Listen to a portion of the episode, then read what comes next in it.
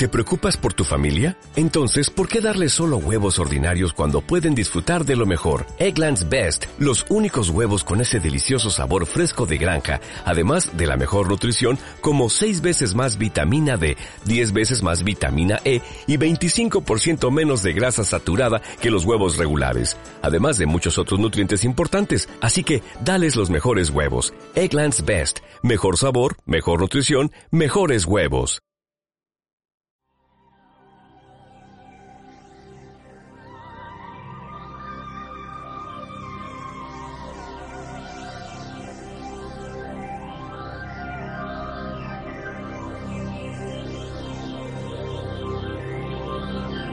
Es el momento de caminar entre el misterio y la imaginación.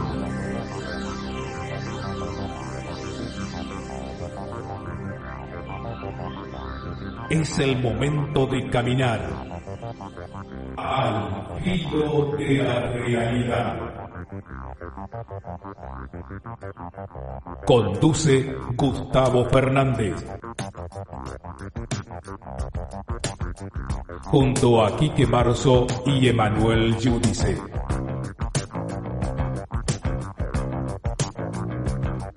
Explorando los límites del conocimiento.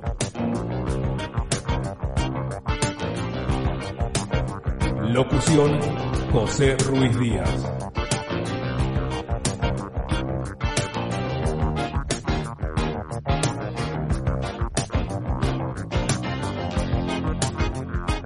Hola, hola, ¿qué tal amigas, amigos? ¿Cómo están ustedes? Soy Gustavo Fernández y acá estamos reencontrándonos en lo que ya conocemos como al filo de la realidad, el espacio para hablar de los temas que a ustedes y a nosotros nos apasionan. Civilizaciones desaparecidas, extraterrestres, eventos parapsicológicos, conspiraciones, criptozoología, enigmas y misterios del ser humano y el universo que lo rodea. Siempre la eh, presencia eh, temática y técnica de Alberto Quique Marzo y Emanuel Giudice, conformando este equipo que se presenta como al filo de la realidad. Como siempre agradeciendo a los oyentes que comienzan quizás a, escucharnos y por qué no a seguirnos en este particular encuentro, sea en nuestro sitio en Evox o a través de Spotify. A los fans, a los incondicionales, a los que ya hacen eh, años y en algunos casos un par de décadas que vienen siguiéndonos. A productores y oyentes de la radio de la historia y el misterio, a eh, los, las emisoras virtuales y físicas que retransmiten esta edición de Al filo de la realidad. A los colaboradores que a través de su pequeño pero tan cálidamente sentido aporte económico también contribuyen y facilitan que sigamos adelante con nuestros trabajos, investigaciones, reflexiones y herramientas que ponemos a disposición de ustedes. El tema de nuestro encuentro de hoy, la deformación craneal evidencia de visitas extraterrestres. Y antes de hablar de esto quiero hacer una pequeña eh, escisión, separarme un poco de este concepto temático que dominará nuestro encuentro, nuestro programa de hoy. Porque sé que hay oyentes que a esta altura de Alfilo estarían esperando algún podcast sobre la guerra en Ucrania, la invasión de Rusia, alguna mirada u opinión sobre esta geopolítica internacional. Miren, em, mentiría si no les dijera que en algún momento pensé enfocarme y hablar sobre el tema. Pero decidí no hacerlo, por lo menos no hacerlo en mayor extensión, eh, cuando menos por ahora, salvo que hubiera algún eh, hecho en el cual creyera yo poder aportar alguna mirada original, por un colectivo de razones. En primer lugar, porque tengo que reconocer mi profunda ignorancia sobre estos aspectos de la geopolítica. Digo, ignorancia comparado con un montón de vecinos que en las últimas semanas dejaron de ser expertos en virología y se transformaron en expertos en geopolítica, porque si uno lee las redes, sigue eh, algunas publicaciones en TikTok, en YouTube, en Twitter, en Instagram, el mundo ha estallado en expertos en geopolítica y realmente mm, manejan una pasión y una cantidad de información, una cantidad de información.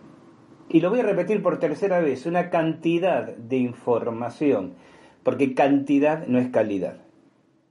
Pero claro, hay mucho material, ¿no? Entonces, al que le interesa y, se siente de alguna manera atraído por, por esas cuestiones, tiene mucho material, tiene cantidad.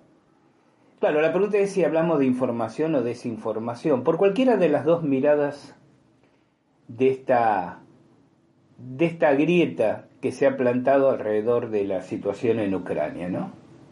Desde los que lo ven como un, una agresión, no digo gratuita porque tiene sus propios intereses, pero una agresión perversa y, y genocida de parte de Putin y sus ejércitos, y quienes ven por el contrario a Putin como un paladín de causa justa porque el problema está o estaba en los grupos neonazis de Ucrania, entre quienes otra vez dicen que tanto Zelensky como Putin son títeres manejados por la OTAN, como quienes otra vez insisten en que Estados Unidos está detrás eh, del origen y de la persistencia de todo este tipo de situaciones. Miren, durante todos estos largos 24 meses de, de pandemias y de, y de confinamientos, eh, donde yo también he expresado mi opinión. Ustedes han tenido inclusive un par de podcasts dedicados al particular. Una de las cosas que decanté, no voy a decir siquiera que aprendí, no es algo que se aprenda, sino que se decanta, es el hartazgo de los sesgos de confirmación. Esta idea de, pero el hartazgo no solo por una mm, sobreabundancia de, estímulos sensoriales, ¿no? El hartazgo que los que están convencidos, hablemos de este contexto en particular, de que eh, los malos son A eh, acumulen mm, videos, eh, artículos de distintas fuentes y los convencidos de que los malos son los del grupo B también acumulen artículos, videos, y transformándose todo en un, en un loop infinito y desgastante de argumentaciones que solo responden a las previas convicciones preexistentes. Otra vez más, en otro escenario, esta riña de gallos mediáticas donde cada parte trata de exhibir su mejor plumaje y separándose totalmente convencido cada uno que él tiene la razón y el otro es el equivocado. Claro, el otro piensa exactamente lo mismo. Entonces es ahí donde digo, tiene un límite impuesto por mi desconocimiento, por eso hablaba de mi supina ignorancia, ¿no? ¿Cuánto puedo saber? Yo no hablo de ustedes, y no hablo de los opinólogos que, que, brotan como hongos, como setas en la humedad, hablo de mí, digo, ¿cuánto puedo saber yo de lo que realmente está pasando? Es todo un escenario, toda una operación de falsa bandera, es un montaje. Los corresponsales de medios noticiosos de tantos disímiles países, el mío entre ellos, enviados a la escena, también son manipulados o también están pagados desde las sombras o son idiotas útiles. Los únicos vivos inteligentes son los que desde Twitter o desde Facebook, eh, navegando por Internet, parecen poder discernir. Cuidado que lo digo de cualquiera de las dos partes, ¿eh? De cualquiera de las dos partes parecen querer discernir con más transparencia y objetividad, porque todas aquellas personalidades referentes que opinan en un sentido o el otro necesariamente son serviles a ciertos intereses? No me estoy lavando las manos, no estoy proponiendo un ponciopilatismo ayornado donde lo que diga es, bah, realmente no voy a hablar del tema como si no me interesara. No olvido la cantidad de, de masacres y genocidios que se han realizado y de los cuales no hemos hecho, no, en los cuales hemos, no hemos hecho tanto hincapié, ¿no?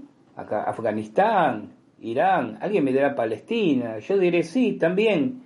Putin en Siria para apoyar a Bashar al-Assad, atacando al ejército de liberación sirio y en realidad a los poblados donde el ejército operaba gaseándolos con armas químicas. Entonces al recordar esta historia de los dos lados, alguien dirá, bueno, no hay nadie santo, nadie orina agua bendita en esta historia. Sin duda que no, sin duda que no. Me he cruzado con argumentos que vinculan a, a, Putin en una supuesta cruzada contra los masones de la élite cabal que gobierna el mundo y nos fuimos a la mierda con, con tanta paranoia, tanta locura, tanta especulación. Y lo peor de todo es que esa locura y especulación y divague termina justificando de una u otra manera el sufrimiento de la gente. Porque lo único realmente importante para mí, hablo para mí, ni siquiera hablo en nombre del filo de la realidad, ¿no? Hablo por Gustavo Fernández. Lo único importante en Ucrania, en Afganistán, en Siria, en Irak o en cualquier otro escenario, en Angola, bélico, es la gente inocente, la gente común, la gente sin voz que está sufriendo. Y cuando nos enredamos en estas especulaciones pseudo geopolíticas, cuando de pronto todos pasamos a ser expertos en, geopolítica, como hace meses éramos expertos en pandemias y hace... A ver, no estoy negando las conspiraciones, y ustedes me conocen bien, menos yo, digo, pongamos las cosas en contexto. Pongamos las cosas en contexto. Reconozcamos que cuando sufrían poblaciones en Siria y en Afganistán, la información que manejábamos hacía que dijéramos, qué porquería, qué mal que está eso, pero no nos rasgábamos mediáticamente o en las redes sociales las vestiduras. Ucrania, claro, es Europa. Muchos oyentes de este podcast son europeos, entonces tienen esto al lado, están a pocos kilómetros, están cayendo los misiles. Y entonces uno comprende que de pronto su atención y su ansiedad sea, sea captada por ese escenario. Como si de pronto hubiera un conflicto en alguno de nuestros países vecinos en Sudamérica y sin duda la gente que nos sigue en España, en Italia, en Portugal y en otros países personas hispanoparlantes, pero en países de otras de otros idiomas también dirían que terrible, ¿no? Pero somos los sudamericanos los que estaríamos apretando las caderas, las nalgas, este, porque los misiles nos están cayendo cerca. Entonces, eh, hay una enorme e inevitable carga de emocionalidad por parte de cada uno de los sectores que vive, que opina sobre esto, y un enorme entorno de opinólogos que hablan, escriben, solo para leerse a sí mismos, alabar el ego y porque hablar y escribir en las redes por ahora es gratis. No estoy diciendo que no existan conspiraciones, no estoy diciendo que no existan operaciones de falsa bandera, no estoy diciendo, no estoy diciendo nada de eso, estoy diciendo que cuidado con el relato que compramos, sea cualquiera de los lados que nos pongamos, porque inevitablemente terminamos siendo funcionales a la hora de justificar las represalias y las reacciones militares de cualquiera de, esos, de esas partes. Pero claro, yo soy un desconocedor, soy un ignorante, no es un tema que ocupe muchos estantes en mi biblioteca. Y entonces, dicho esto, prefiero llamarme, llamarme a silencio, ¿no? Los, los abuelos de conocimiento decían, ¿no? Habla solo cuando tus palabras tengan más valor que tus silencios. Entonces mis palabras solo quieren hablar de ese sufrimiento, pero de ese y del otro y del otro y del otro. Mis palabras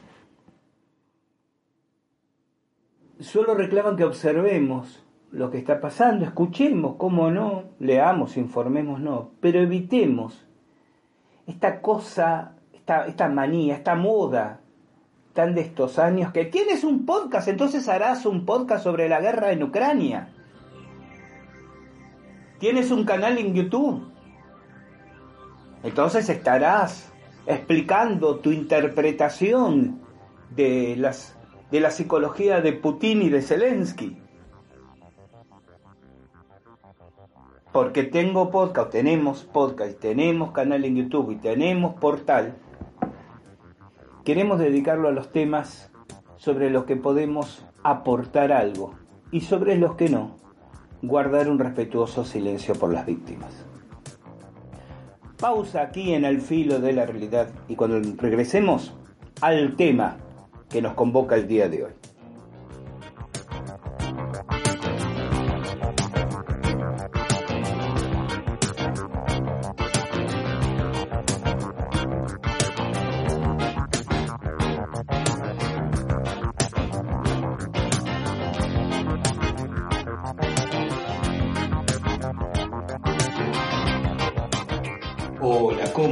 Tal vez hace poco tiempo que estás escuchando Al filo de la realidad. Si es así, te comento que somos un grupo muy pequeño de personas que hacemos esta y otras actividades vinculadas con la difusión de los temas que a vos y a nosotros nos interesan, ovnis, civilizaciones desaparecidas, criptozoología, conspiraciones, fenómenos parapsicológicos. Hacemos esta difusión como una manera de poner en el escenario de los interesados el resultado de las investigaciones que realizamos. Pero no te estoy comentando nada nuevo, nada que no hayas escuchado ya en el filo de la realidad. Lo que sí te comento es que estas actividades las realizamos absolutamente financiadas con nuestros propios bolsillos. Y si sos uno de los incondicionales, de aquellos que nos vienen escuchando desde hace años, no hay nada nuevo que tenga para decirte porque ya nos conoces. Entonces, a unos y a otros, estoy aquí para pedirles que nos den una mano, para que nos acerquen su colaboración libre, voluntaria. Vas a encontrar por ahí un botón, una tecla de color azul que dice apoyar. Eso nos permitirá contar con una muy, muy pequeña contribución de tu parte, poco más de un euro mensual que sumado en el conjunto de quienes quieran acompañarnos nos va a permitir acelerar investigaciones, pagar determinados análisis técnicos, poder cubrir gastos de viajes que igual seguirán saliendo de nuestros bolsillos, pero desde ese momento de una manera un poco más aliviada. Si a vos te interesa, si a vos te importa el esfuerzo que hacemos, si de alguna manera te suma algo lo que te devolvemos a través de este espacio, apoyarnos. Y vas a tener acceso a un podcast extra mensual como una manera de corresponder, de expresar nuestra gratitud. Gracias por estar ahí.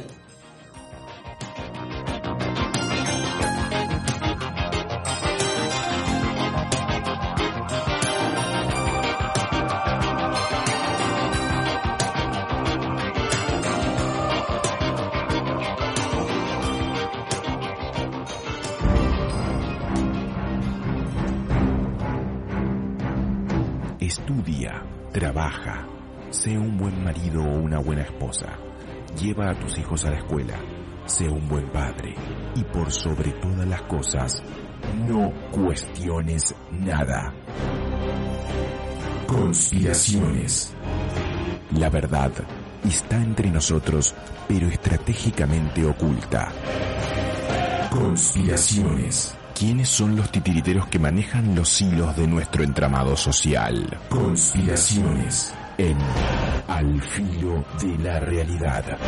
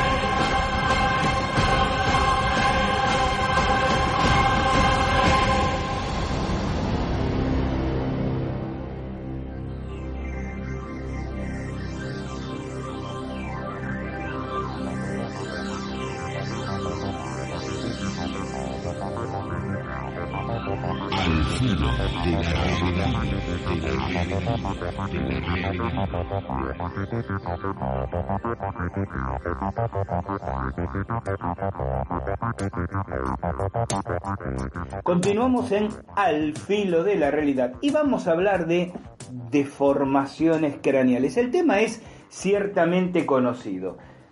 Periódicamente se presenta al público, por lo menos al público interesado, el hallazgo de cráneos en distintas partes del mundo, ¿no?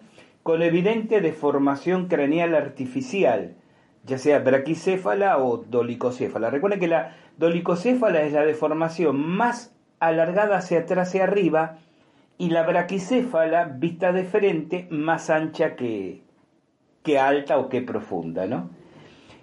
Y se ha teorizado mucho sobre su relación ya con visitantes extraterrestres, por lo que el volver sobre el particular podría no significar para algunos oyentes una idea novedosa. Y sin duda eso será correcto. Más quisiera, si me permiten, reservarme la ocasión de aportar algunas observaciones y por eso los reuní, los convoqué a nuestro podcast de hoy. En el tema de la deformación craneal debemos hacer en primer lugar una distinción. Los cráneos ya naturalmente, diríamos de nacimiento, de aspecto deforme, o sea, deforme según cánones convencionales, ¿no? Porque este concepto, este término, este adjetivo deforme en realidad es absolutamente subjetivo. Y los deformados ex profeso, es decir, después del nacimiento. De los primeros, un buen ejemplo son los de Paracas, de ellos se ha hecho un debate extensísimo y por momentos violento, ¿no? ya que su sola presencia los ubica como restos no humanos. Inclusive, si los tomamos como veraces, cosa que hoy no estoy en condiciones ni de afirmar ni de refutar, la sola ausencia de la sutura sagital, que es esa línea de unión de los dos parietales en la parte superior, y por eso también se le llama sutura interparietal, que quizás si se tratara de un caso aislado podría plantearse como una anomalía genética, al aparecer repetidamente en más de un cráneo, habla a las claras de una subespecie con identidad propia. Pero aquí voy a señalar el otro caso, el que nos convoca.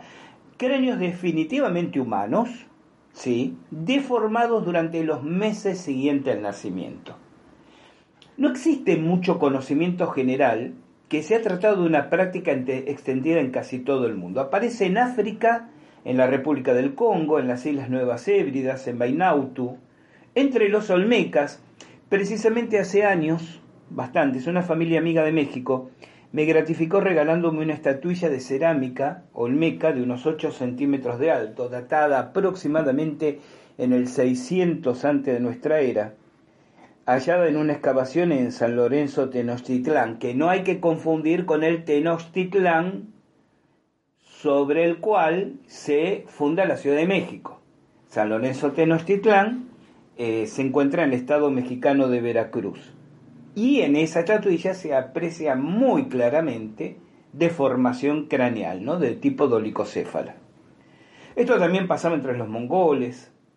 Es más, en, en los preámbulos de estar grabando este podcast, mi querido, queridísimo amigo Belio de España me contacta y me facilita un dato que en el Languedoc, en Francia, en proximidades de Toulouse, existe desde épocas remotas, pero prácticamente hasta el momentos contemporáneos, cuando menos sí claramente hasta el siglo XIX, la costumbre de deformar el cráneo de los recién nacidos. Y me pareció un dato que merecería quizás otro podcast aparte, por eso no, no, no avanzo en el detalle, se lo comentaba a Yusef, porque se vincula con muchas características de los reyes merovingios y también de los cátaros. Los reyes merovingios sobre los cuales ya he hablado en ya viejos podcasts, pero tengo ningún problema en volver a hacerlo, tenían ciertas particularidades, si se me permite, de tipo místico. Se los consideraban los, los reyes sanadores, se decía que los reyes merovingios tenían el don de la sanación en sus manos. Ellos practicaban un tipo de tonsura del, del cabello muy particular y estrechamente relacionada a la a esta propiedad en particular, ¿no? de sanación. Si recordamos el hecho de que los merovingios, los reyes merovingios, se consideraban descendientes directos de Jesús, si recuerdan alguna especulación, recuerden siempre esta división entre especulación, ensayo y ficción histórica, ¿no? Alguna especulación que he hecho en estos espacios sobre una probable genética no humana en Jesús o en el linaje del que Jesús descendía, uno se termina preguntando, y sobre esto es que les decía, quiero avanzar más adelante en un podcast por derecho propio, si la costumbre de la deformación craneal en el Languedoc no es precisamente una evidencia o una referencia tácita e indirecta a esa genética extraterrestre, que es lo que estamos haciendo al citar lugares tan exóticos para la mentalidad europea como pueden ser Veracruz, eh, las, Islas Vainautu, el Congo, Paracas. Pero, y esto es muy importante, en todos los casos, no era una práctica accesible para cualquiera como costumbre social. O sea, había costumbres de, modificación, insisto, me parece que el término deformación es eh, tendenciosamente eh, descalificativo. Si deformación, en todo caso, de acuerdo a los, a los cánones, porque con ese criterio se van a decir, bueno, pero es que deformación en realidad es modificar lo que naturalmente cualquiera que se esté haciendo un tatuaje, un piercing o cirugía plástica, se estaría deformando, según esa interpretación. ¿No? Por eso prefiero matizarlo con el término modificación, aunque el otro, deformación, y particularmente deformación craneal, ya está fuertemente establecido. Pero déjenme citar algunos ejemplos comparativos. Entre los mayas era común que a los mm, chiquitos, especialmente a las niñas, desde pequeña edad se les colgara con, con hebras de vegetales una pequeña bolita de cerámica sobre la punta de la nariz. ¿Por qué? Porque cuando son pequeñitas, eso lleva a que traten de fijar la mirada en esa bolita y provoca cierto estrabismo. O sea, cierto eh, disposición, cierto aspecto final de, de, personistas viscas, como se le dice habitualmente. Pero eso se debía a que el estrabismo sí era visto como un gesto de belleza entre las mujeres. O sea, que la mujer fuera levemente estrábica, levemente, porque si es absolutamente visca, es hasta disfuncional en las tareas hogareñas, ¿no? Levemente estrábica, se consideraba un gesto de belleza, un, detalle de belleza. Y esto era una costumbre socialmente extendida, pero la modificación craneal no. Solo se realizaba la práctica en quienes eran destinados desde su nacimiento a ser gobernantes, sacerdotes o chamanes. Esto significa solo una cosa, que simbólicamente se asociaba el poder y el conocimiento a la deformación craneal.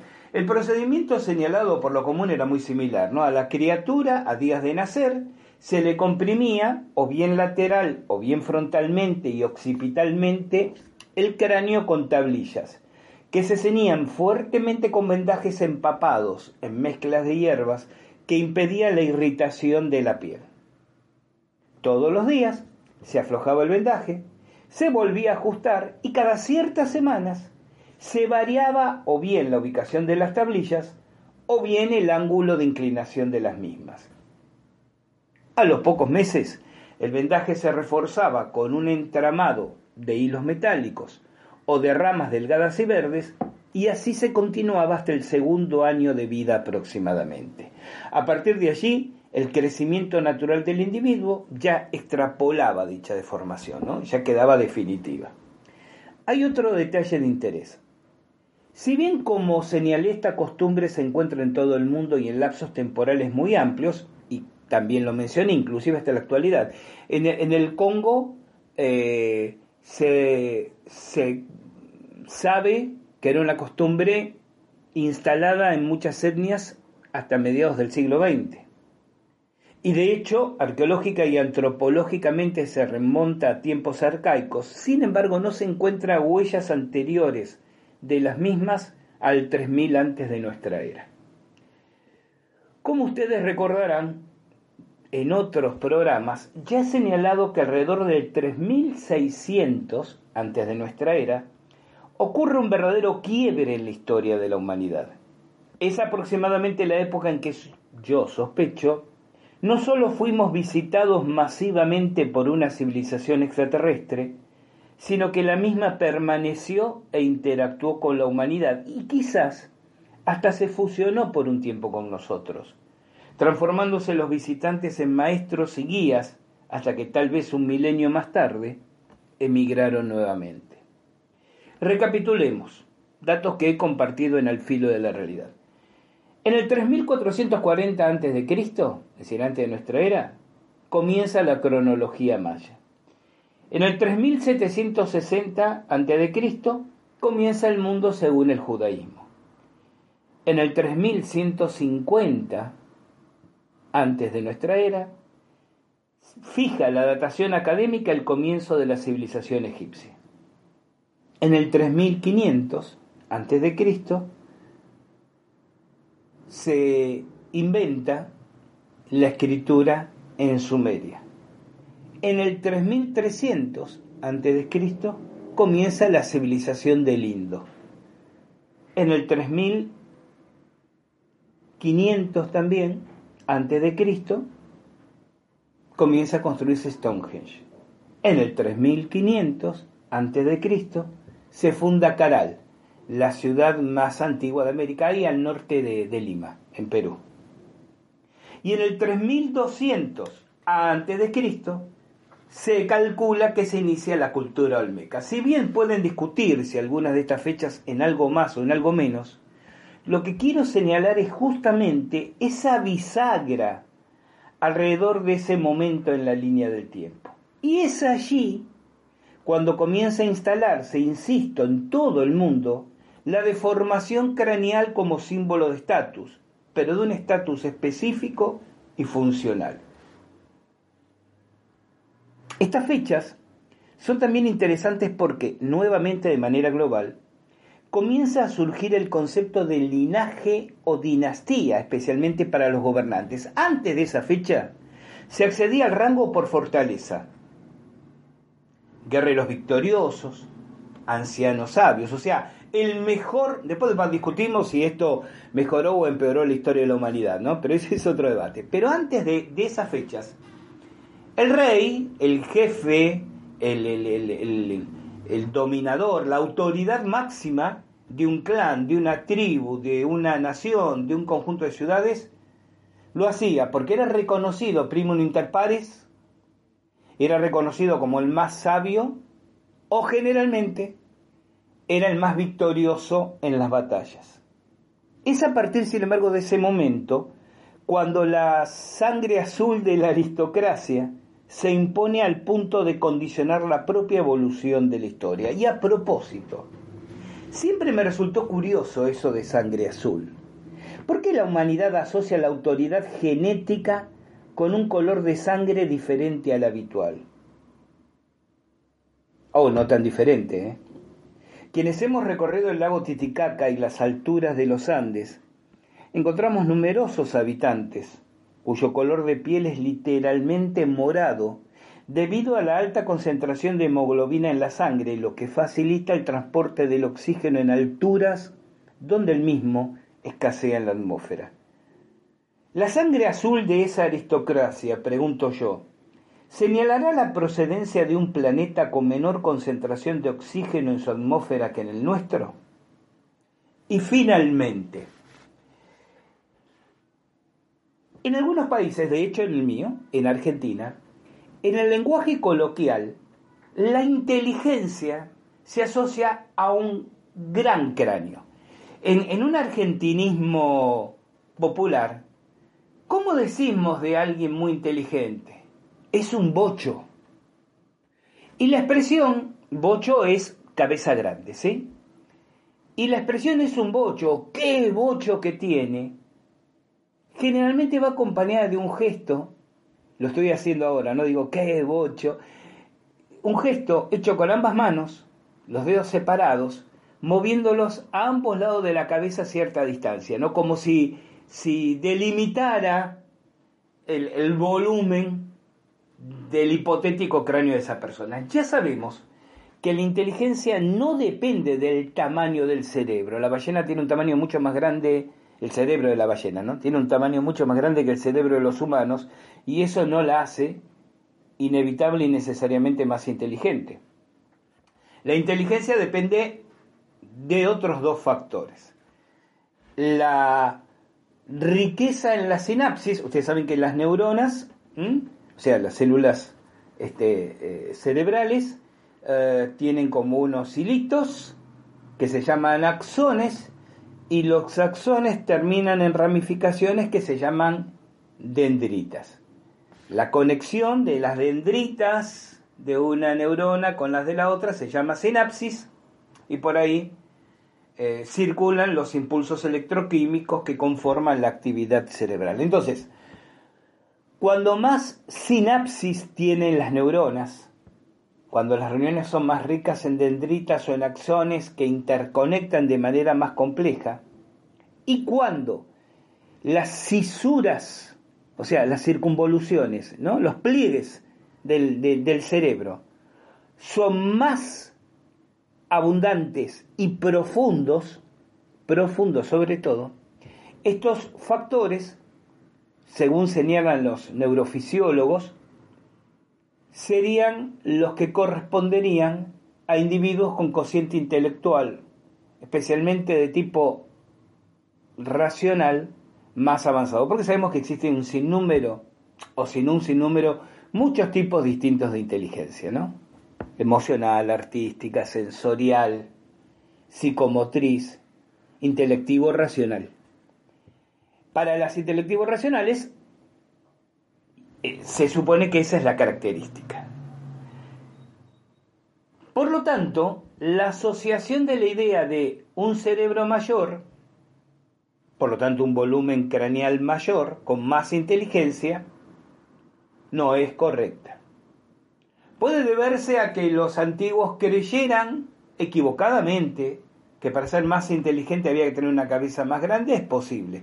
Pero también puede ser que se imitara una especie no humana que nos visitaba y a la que inevitablemente tenemos que reconocer como más inteligente porque son ellos los que están aquí, no nosotros allá.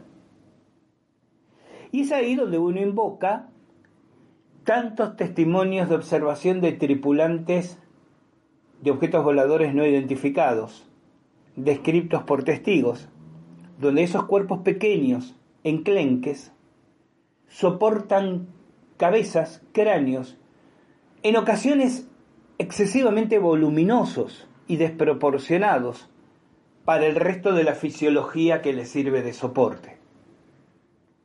Esos seres, donde quizás las razones de su volumen craneal no tengan que ver con su mayor inteligencia, sino con otros eh, detalles o características de su propia línea de evolución biológica, bien pudieron haber servido de modelo a perpetuar como homenaje o como recordatorio, o tal vez por una especie de magia simpática, ¿no? Esta idea primitiva, primitiva por ancestral, digo, por original, de que si me parezco a, tal vez de alguna manera adquiera, me beneficie o absorba las propiedades de A. Quizás si imitamos, quizás si hacemos que este niño futuro gobernante, esta niña futura sacerdotisa, se parezca a esos seres maravillosos que vinieron del cielo y regresaron al cielo, adquiera las propiedades de los mismos, o tal vez si regresan, al encontrar gobernantes y sacerdotes parecidos a ellos, sean más solidarios, más generosos, más benéficos o más proclives a seguir transmitiéndonos sus, conocimientos. Cuando estuve eh, visitando en dos ocasiones distintas el Museo del Oro en Bogotá, en Colombia, hay unas pequeñas y primorosas estatuillas, algunas de cerámica, otro de oro tumbago. El oro tumbago es, un, es una forma de realizar el oro que tenían los, los aborígenes de lo que luego sería Colombia, eh, por el cual mm, en realidad mezclaban cobre con un poco de plata y una mínima cantidad de oro. En un proceso tan alquímico, yo tengo una pieza de, oro tumbaga o tumbago que traje de Colombia porque es apasionante. Lo practican de una manera tan particular, tan difícil de imitar químicamente hoy en día, que cuando se enfría, el oro, que es el 1% del total de la mezcla, brota a la superficie y se deposita espontáneamente como una capa microscópica en el exterior. Los españoles cuando vieron el oro de los chimúes, eh, bueno, de los cañares, aunque estos son al norte de, Ecuador, en particular, eh, le llamó la atención, creía que era oro sólido. Y de hecho que quedó la expresión de me han tumbado, tumbado entre los españoles por esto del oro tumbago, porque ellos derretían lo que querían que era oro sólido y descubrieron que al final era cobre en su casi totalidad, mínima parte de plata y un 1% de oro. Entonces por ahí pequeña venganza nativa, eh, más allá de la conquista, de la conquista forzosa, militar, sangrienta, ¿no? Cuando de alguna manera los, los eh, originarios se integran a la colonia, le vendían a los españoles sus hallazgos o sus reliquias de oro a precio de oro que los españoles creían adquirir con una fantástica o con un fantástico descuento, pero que en definitiva resultaba ser caro cuando al derretirlo descubrían que era prácticamente cobre. ¿no? El oro tumbago tiene entonces esa característica. Cuando comienza a enfriarse, el mínimo porcentaje es un 1% ¿eh? del oro, se deposita casi a nivel microscópico sobre la superficie, que uno lo ve completamente dorada, ¿no? No es ni, no son ni panes ni laminillas de oro, ¿no? Colocadas, ni oro soplado o espolvorado exteriormente. Es un, un proceso fascinante, fascinante realmente. Que también nos retrotraería de cómo tuvo ese pueblo conocimientos de una verdadera alquimia metalúrgica tan particular. Porque no estoy inventando ninguna tontería. Googleen y van a encontrar que esto es así, ¿no? Eh, bueno, y entonces en el Museo del Oro, les decía, hay muchas eh, piezas de, oro tumbago con, reúne una interesante colección de fotografías propias con esa característica. Estos seres de cráneo enormemente desarrollado. En otros museos de Latinoamérica sí encontramos los cráneos naturalmente exageradamente dolicocéfalos, como los de Paracas les mencionaba. Bueno, eh, en el Museo Larco, en Lima, Perú, hay cráneos en exhibición, no deformados, sino naturalmente extendidos. Y ahí tendríamos que entrar en el debate. Entiendo que si están en un museo de la categoría y de la respetabilidad del arco en Lima, están perfectamente eh, tamizados por la observación académica, pero en el caso de los deformados uno se pregunta si se detuvieron a reflexionar en este punto, si era deformación, porque se presentan como cráneos naturalmente dolicocéfalos, pero exageradamente dolicocéfalos. Se supone algún tipo de anomalía genética que podría haber ocurrido, pero esto se repite en el Museo de Oro de La Paz, Bolivia. Es decir, cuando se repite esto de cráneos naturales, es decir, de genética natural, tan exageradamente dolicocéfalos, uno se pregunta hasta dónde la explicación del arco de son anomalías, seguramente un par de personajes tal vez familiares, parientes, porque fueron encontrados los restos correspondientes más o menos a la misma época, en más o menos el mismo lugar, que al, eh, al nacer y al crecer con cráneos tan voluminosos habrán sido tomados como manifestaciones divinas por parte de su coterráneo. Sí, pues posible. El tema es que eso se repite en América, en lugares muy alejados, sobre todo contextualicemos ese momento histórico, como Bolivia, o como Ecuador, o como sur de Estados Unidos. Hay una repetición y una, y un, una pervivencia de esta característica, que es lo que a mí me llama hablar de subespecie, ¿no? Una rama humana o no necesariamente humana que merecería una ulterior investigación. Pero no es un tema sobre el cual yo haya avanzado con mis observaciones y mis indagaciones personales. Por eso, limité el podcast de hoy a las deformaciones craneales como evocativas de visitas extraterrestres. Siempre lo apasionante del mundo del misterio, y digo ya acercándonos a la despedida, es que toda nueva pregunta bien formulada no necesariamente, yo diría casi nunca, trae una adecuada respuesta, pero genera dos nuevas buenas preguntas que seguir haciéndose. Fíjese, por ejemplo, esto que comentaba, que trabajando esta idea, para organizar, de hecho ya lo publicamos en alfilodelarrealidad.com como artículo, genera de estos colaboradores fieles y queribles como Yusef Bello el aporte de ideas que nos llevan más allá. Pues ya no es solo en África, en las Nuevas Hébridas, en América, en Australia, donde encontramos los cráneos deformados artificialmente.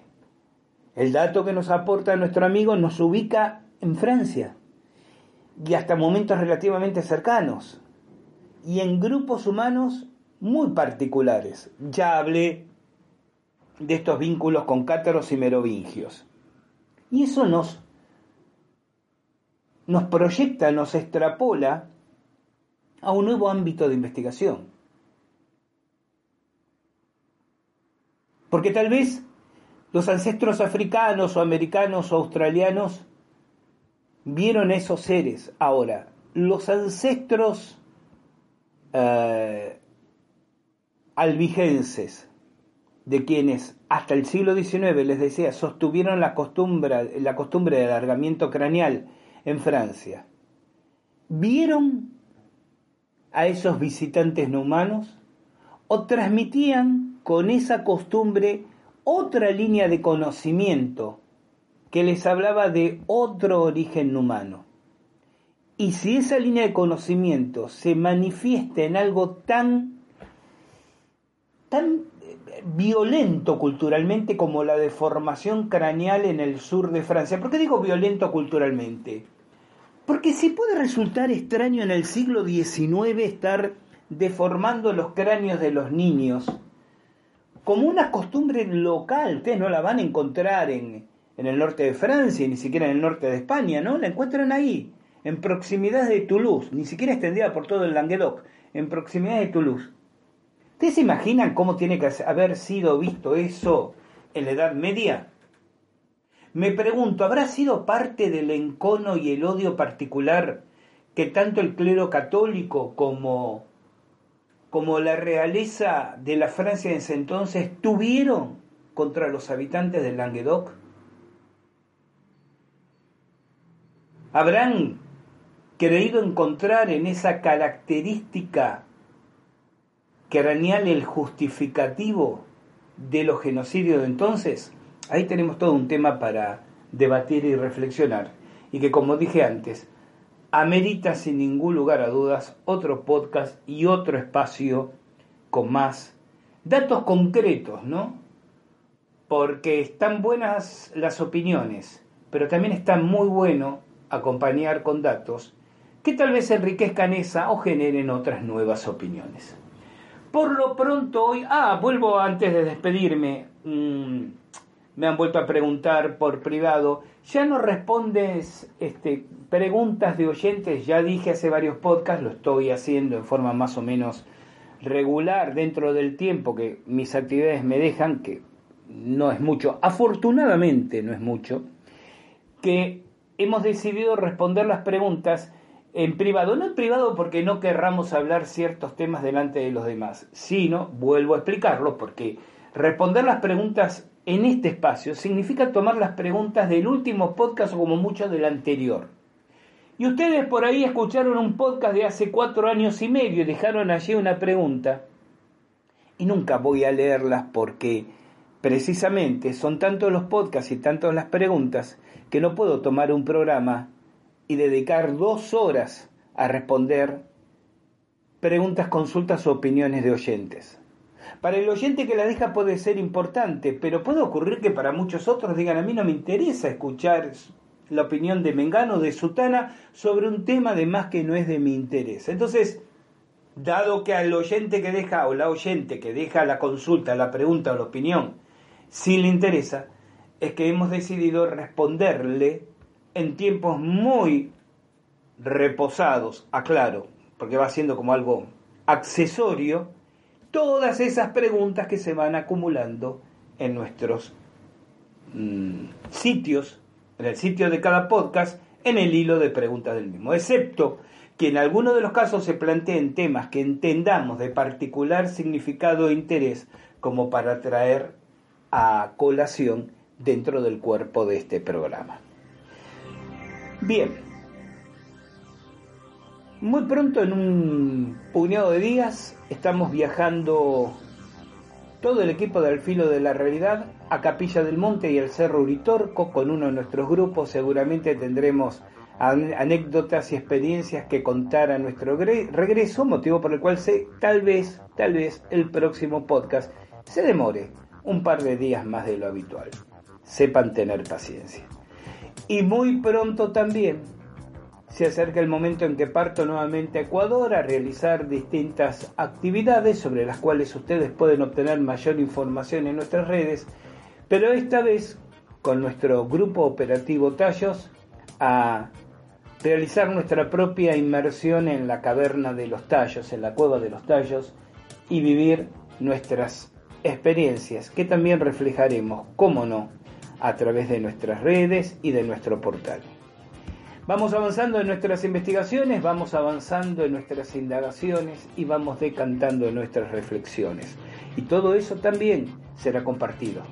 Como siempre, cuando nos volvamos a reencontrar en el momento en que la presentación les recuerde que llegó el momento de caminar aquí al filo de la realidad.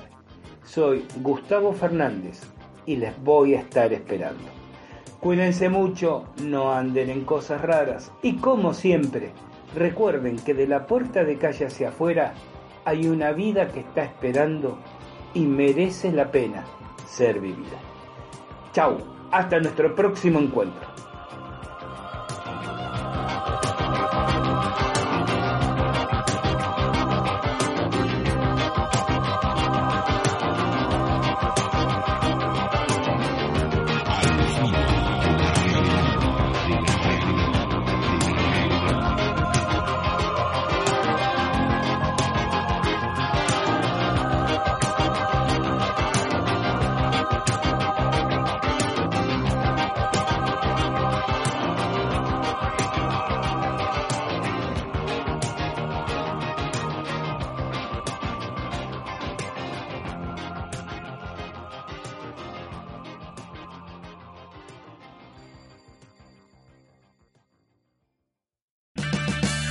Purchase new wiper blades from O'Reilly Auto Parts today and we'll install them for free. See better and drive safer with O'Reilly Auto Parts. Oh, oh, oh, O'Reilly Auto Parts.